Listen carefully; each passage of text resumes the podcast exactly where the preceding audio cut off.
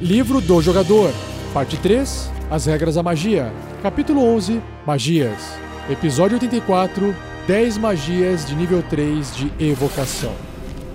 Regras do DD 5E. Uma produção RPG Next.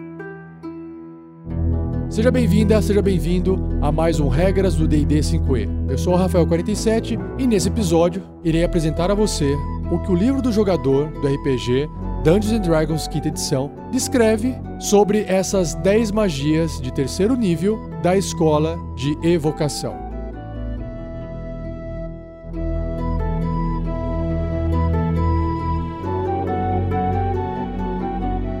Seja você também um guerreiro ou uma guerreira do bem. Saber mais, acesse padrim.com.br barra rpgnext ou picpay.me barra rpgnext.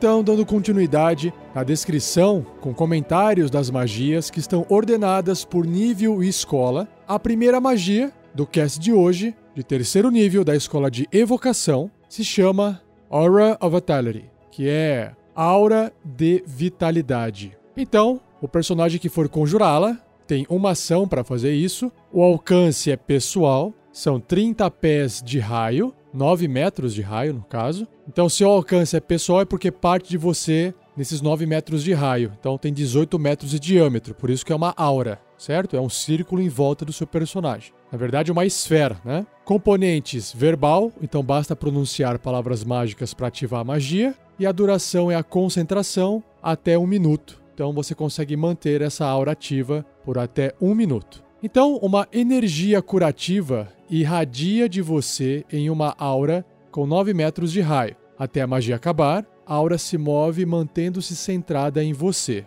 Você pode usar uma ação bônus para fazer com que uma criatura na aura, incluindo você, recupere 2d6 pontos de vida. Então, não tem almoço grátis.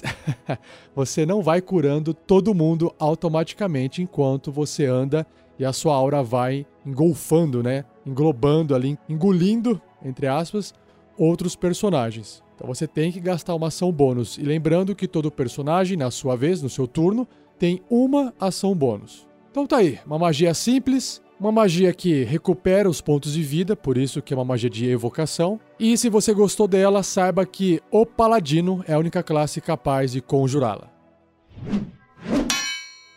Próxima magia é o Blinding Smite. Smite é como se fosse um golpe destrutivo e o Blinding vem de cegar, de cegante. Então, uma magia de terceiro nível de evocação, com tempo de conjuração de uma ação bônus, com alcance pessoal, então você faz em você, o personagem faz nele mesmo, componentes verbal. E a duração é concentração até um minuto. A descrição da magia é: da próxima vez que você atingir uma criatura com ataque com arma, antes do fim da magia, sua arma emite uma luz intensa e o ataque causa 3d8 de dano radiante extra no alvo. Além disso, o alvo deve ser bem sucedido num teste de resistência de constituição ou ficará cego até a magia acabar. Uma criatura cega por essa magia realiza outro teste de resistência de constituição no final de cada um dos seus turnos, é no turno da criatura atingida. Se ela obtiver sucesso, não estará mais cega. Essa magia também é uma magia de paladinos, apenas. Repare que os componentes são apenas verbais, porque geralmente um paladino vai estar tá usando um escudo, uma arma na outra mão, então ele precisa da mão livre, então ele não tem como deixar uma mão livre para poder executar magia. É por isso que os componentes são só verbais. Ele pronuncia as palavras mágicas, a magia acontece e ele continua agindo usando seus equipamentos. A próxima magia, também uma magia de paladino, se chama Crusader's Mantle, que é o manto do cruzado. Terceiro nível de evocação, com tempo de conjuração de uma ação, o alcance é pessoal, componentes também verbal, duração, concentração até um minuto. Então, todas essas descrições iniciais das magias até agora de paladino são parecidas. Poder sagrado irradia de você em uma aura de 30 pés de raio, que são 9 metros de raio. despertando a audácia nas criaturas amigáveis. Até o fim da magia, a aura se move, se mantendo centrada em você, enquanto estiver na aura. Cada criatura não hostil, incluindo você, causa 1d4 de dano radiante extra quando atingir com ataque com arma. Olha só que legal. Então tá aí uma aura que aumenta o dano das criaturas que não são hostis a você em 1d4. Todo mundo que estiver lá dentro, incluindo você. Então achei bem legal isso também. Só que lembrando que a criatura tem que acertar o alvo com ataque com arma. Não adianta estar tá lá dentro e atirar magia. Mas se ele estiver lá dentro e disparar uma flecha com seu arco, aí vai causar esse 1d4 de dano a mais. Bem legal também.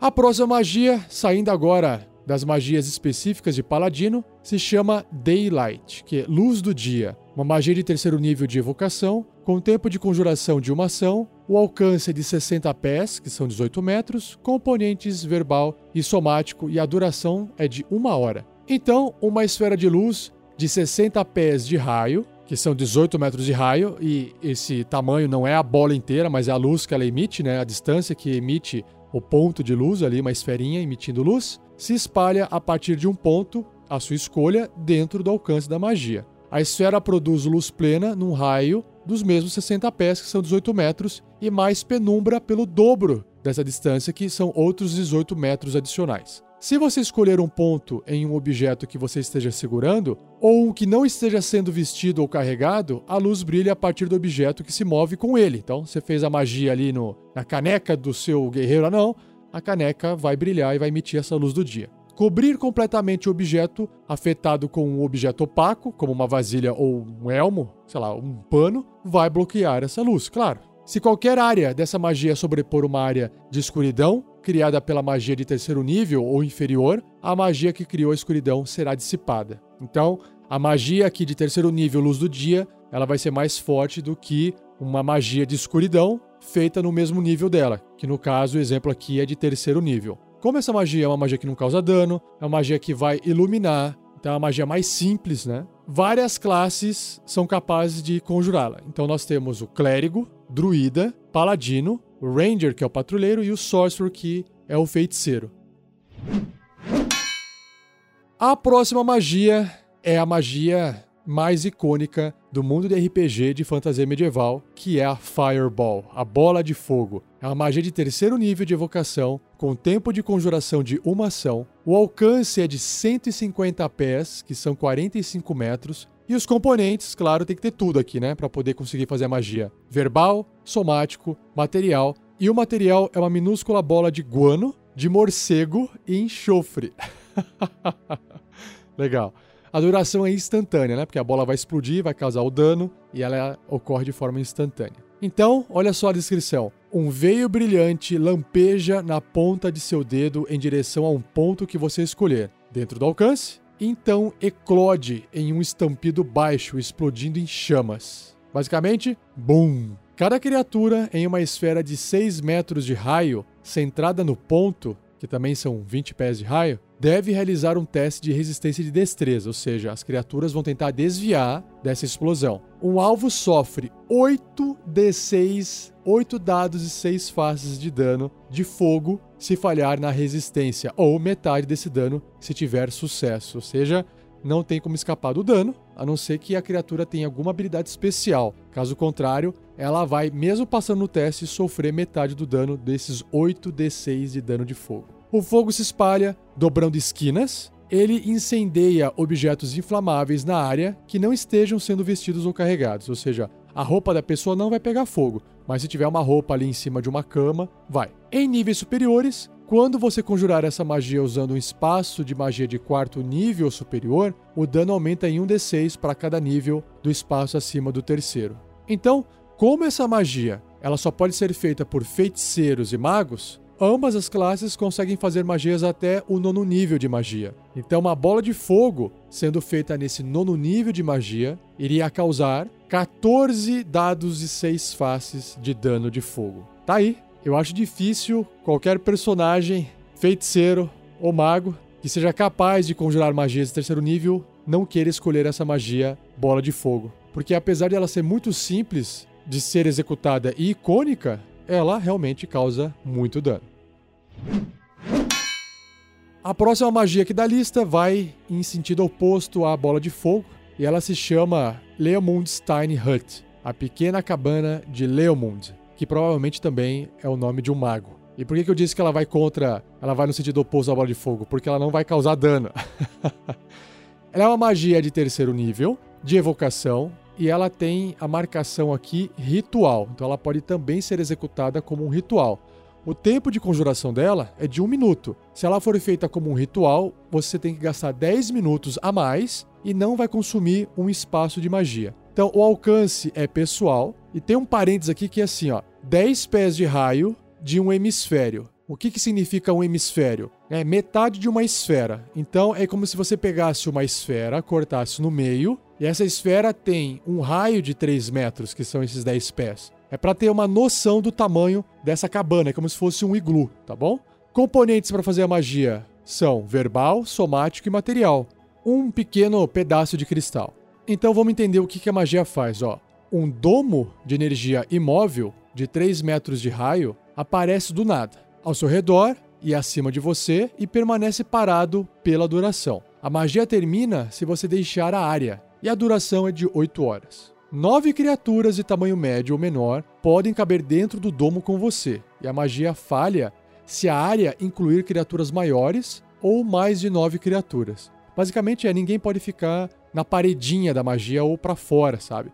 Criaturas ou objetos dentro do domo, quando você conjurou essa magia, podem se mover através dele livremente. Ah, tá, entendi. Todas as outras criaturas e objetos são bloqueados ao tentarem atravessá-lo. Ou seja, quem está fora não consegue entrar. Magias e outros efeitos mágicos não podem se estender através do domo ou serem conjurados através dele. Claro, essa é uma restrição. Já que você está protegido ali dentro, a magia não vai deixar você ficar fazendo magia lá de dentro, estando protegido para fora. A atmosfera dentro do espaço é confortável e seca, independente do clima do lado de fora. Então esse é um ponto importante, né? Se tiver numa tempestade de neve, lá dentro você vai estar tá ok. Até a magia acabar, você pode comandar o interior para que fique mal iluminado ou escuro. O domo é opaco do lado de fora, de qualquer cor que você desejar, mas é transparente do lado de dentro. Então, ele meio que se camufla, né? Se você estiver ali naquele ambiente cheio de neve, numa tempestade, e você quiser ainda se camuflar, você cria esse domo e do lado de fora você fala que tem que ser branco, né?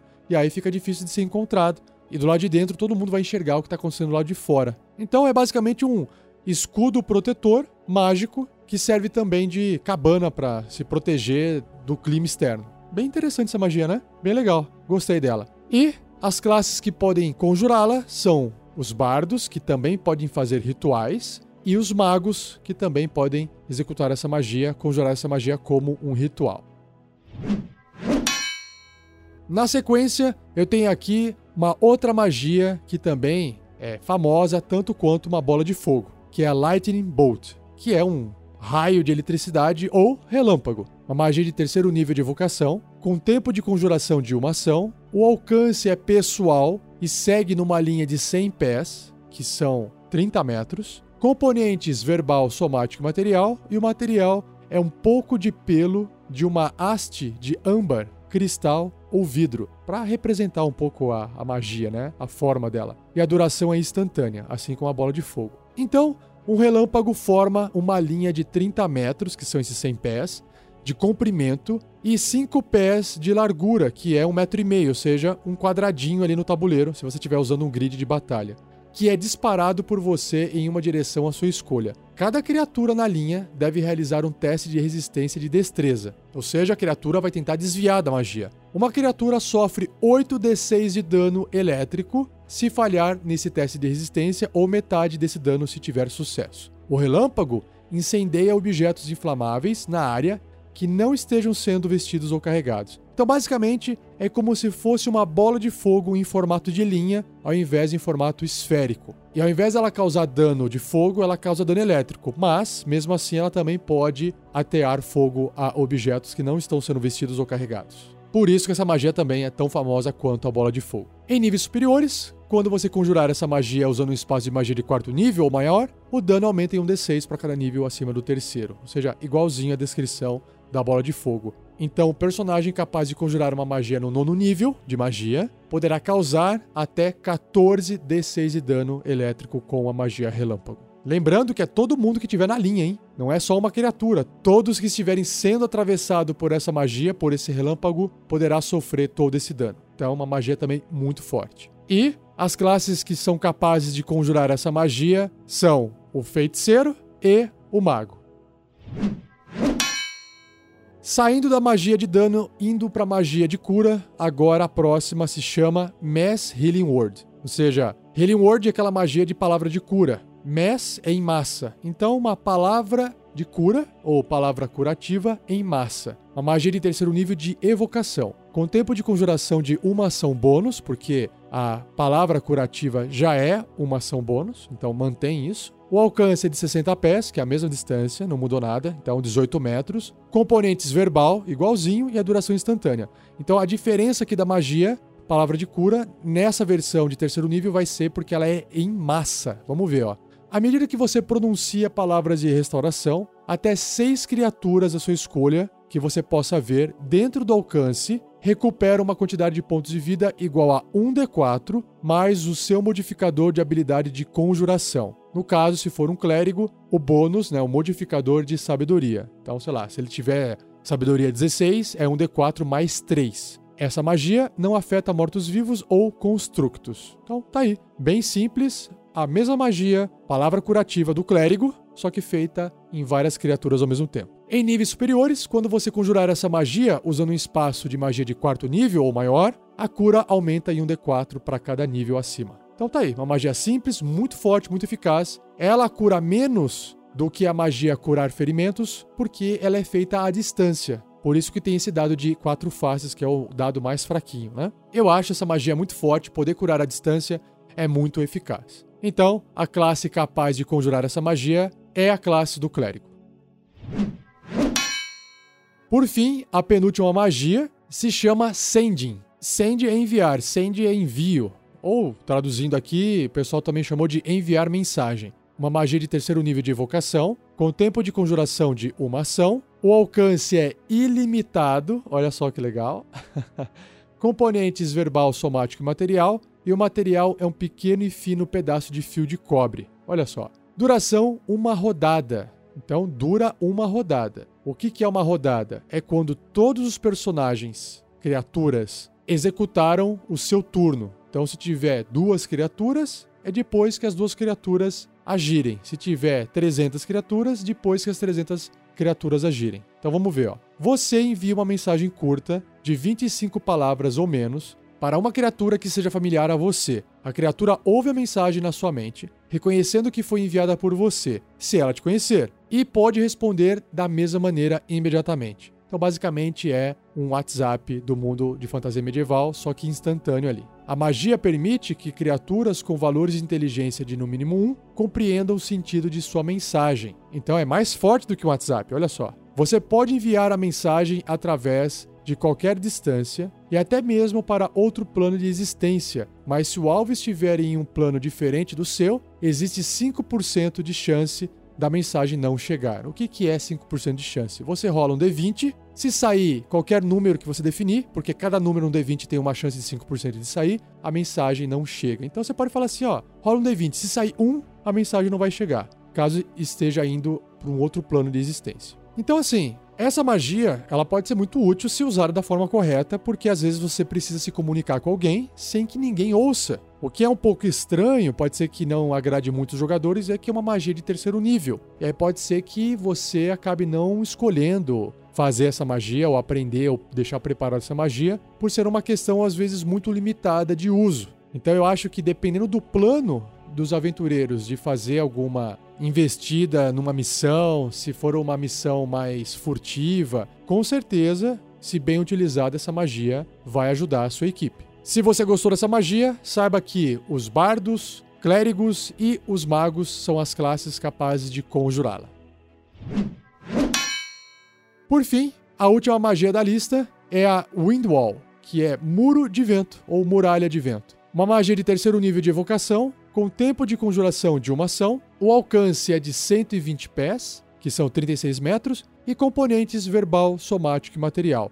E o material é um leque bem pequeno, né, minúsculo, e uma pena de origem exótica. Tá aí esses materiais muito loucos aí, ó.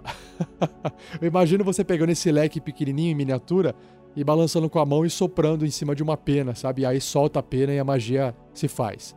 Então a duração é de concentração até um minuto. Então vamos lá. Uma muralha de ventos fortes ergue-se do chão, num ponto a sua escolha, dentro do alcance da magia. Você pode fazer essa muralha ter até 15 metros, que são 50 pés de comprimento, e 4 metros e meio, que são 15 pés de altura, e um pé que são 30 centímetros de espessura. Você pode moldar essa muralha em qualquer forma que desejar, contanto que ela faça um caminho contínuo pelo solo. Ela não pode né, ser interrompida. A muralha permanece pela duração da magia, que é esse um minuto aí. Quando essa muralha de vento aparece, cada criatura dentro da área dela deve realizar um teste de resistência de força. Né? Vai tentar ali se acho que permanecer no chão, enfim, né? Uma criatura sofre 3d8 de dano de concussão ou contusão, de pancada, se falhar na resistência, ou metade desse dano se obtiver sucesso. Os ventos fortes mantêm névoa, fumaça e outros gases afastados. Criaturas ou objetos voadores pequenos, né, do tamanho pequeno, que é small dentro do jogo, ou menores, não podem atravessar a muralha. Materiais leves e soltos trazidos para a muralha são arremessados para cima. claro, né? Então, flechas, virotes de besta e outros projéteis ordinários que foram disparados contra alvos além da muralha são defletidos para cima e erram automaticamente. Claro. Pedras arremessadas por gigantes ou armas de cerco e projéteis similares, sei lá, uma besta gigantesca, não são afetados porque também é uma muralha de vento, né? E as criaturas em forma gasosa não podem atravessar essa muralha. Então tá aí, é uma barreira de proteção que também causa um certo dano, né? Se você gostou dessa magia, saiba que o druida e o patrulheiro, o ranger, são capazes de conjurar.